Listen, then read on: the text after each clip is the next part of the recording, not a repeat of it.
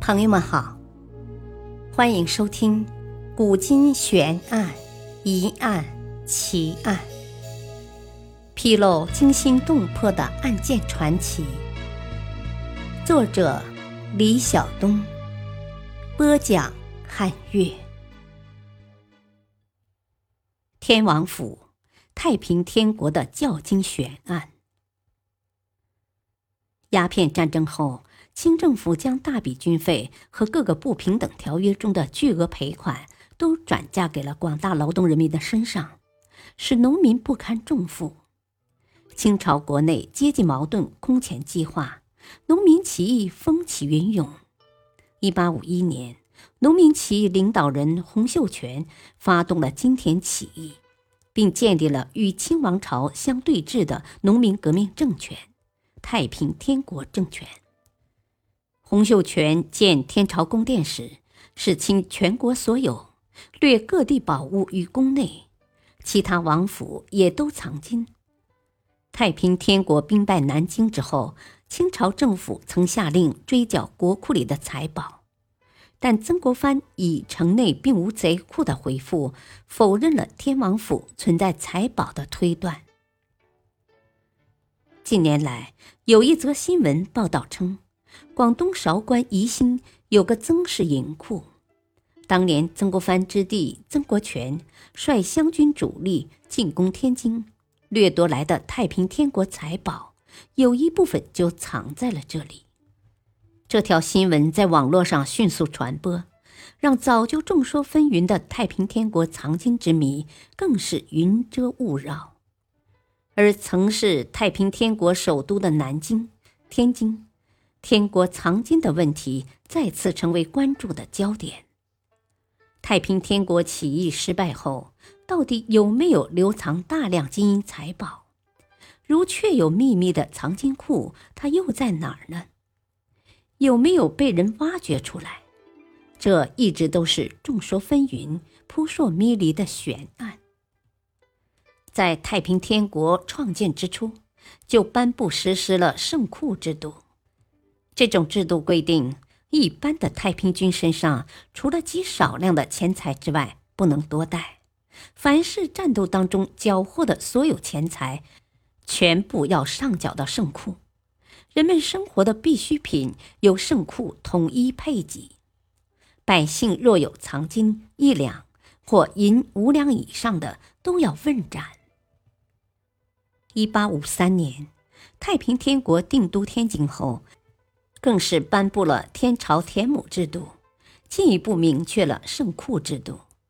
作为供给全城居民和军队的圣库，其财物之多可想而知。圣库制度使得太平天国的财富高度集中，为窖藏提供了可能。而洪秀全进入天津后，便脱离了群众，避居深宫。如果没有其亲许，任何人都不能进入天王府，天王府是他唯一信赖和感到安全的地方。如果要窖藏的话，最有可能就在天朝宫殿地下。一八六四年，湘军进入天津后，烧杀抢掠，洗掠全城三天，可称得上是捞尽了地上的福财。因为民间一直流传太平天国非常富裕，金银如海，百货充盈。湘军们怀疑还有更多财宝窖藏在地下深处。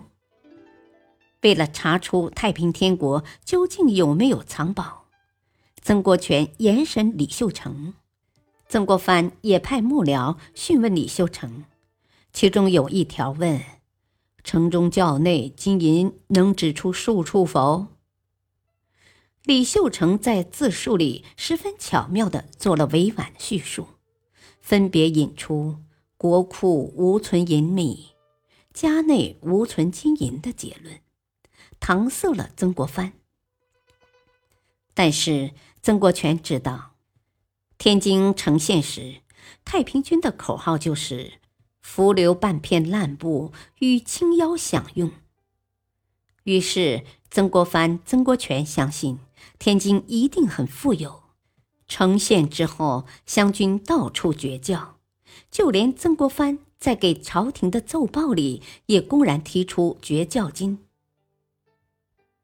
不过，曾国藩后来在对朝廷的奏折中却称：“伪公贼管，一炬成灰，并无所谓贼库者。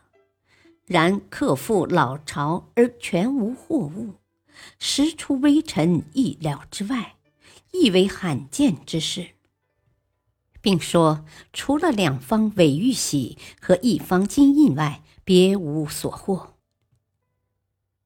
然而，这并不能说明曾氏兄弟没有得到教经。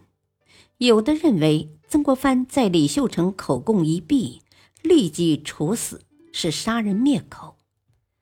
左宗棠、沈葆桢也上奏弹劾曾国藩兄弟吞没财宝。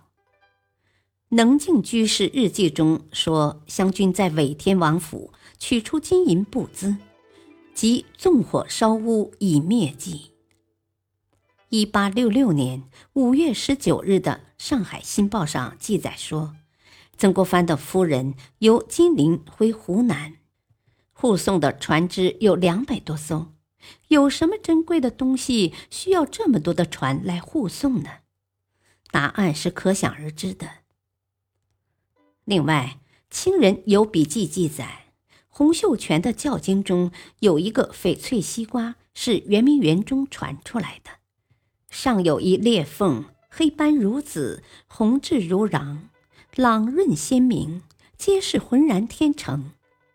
这件宝贝后来居然在曾国荃手中，可见天津之战，曾氏兄弟获益匪浅啊！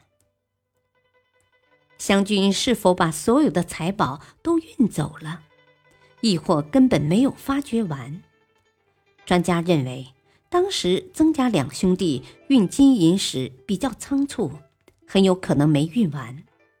因为如果这笔财富过多，肯定会惊动清政府，所以他们暗度陈仓，取走其中一部分。而且后来曾国藩再次来到天王府修缮，也没有深挖。天朝宫殿下或许还有窖藏。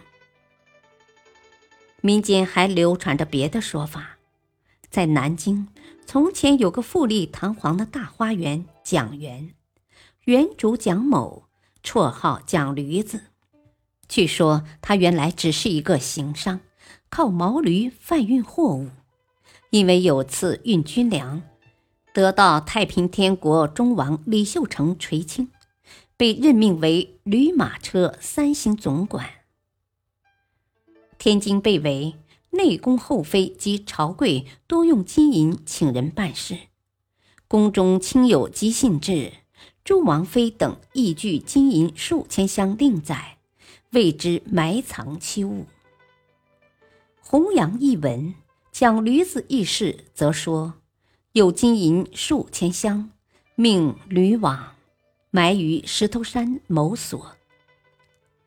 蒋氏后来因此发财起家，成为近代金陵巨富。弘扬一文讲吕子轶事中还说，民国初年，也有南京绅士向革命军都督和民政长官报告，洪氏有藏在某处，比亲与埋藏事。由此引起一些辛亥元老国勋的野心，皆以旦夕可以财为妻，故人四处寻找挖掘，却毫无收获。南京当年天王府遗址，今西花园一角，还隐约可以看出旧时面貌。南京解放时期，有人听说较金的事，甚至将西花园中湖水放干，但却一无所获。天朝宫殿内的许多重要建筑，如金龙殿、爱阁、穿堂及左右附属建筑，也没有被完全烧毁。至少旧址还在。那么，教金的下落究竟如何？如今我们只能在历史的碎片以及民间的传说中窥探到一些蛛丝马迹，却始终无法得到令人信服的答案。历史话外音：轰轰烈烈的太平天国运动，在领导阶层自身的局限性以及清朝和八国联军的围剿下，以失败告终。被权力与金钱冲昏头脑的领导人，最终没能冲破封建思想的束缚，成为历史大潮中汹涌涨起却又黯然消失的浪花。感谢收听，下期播讲第十五章《古心之隐案》。敬请收听，再会。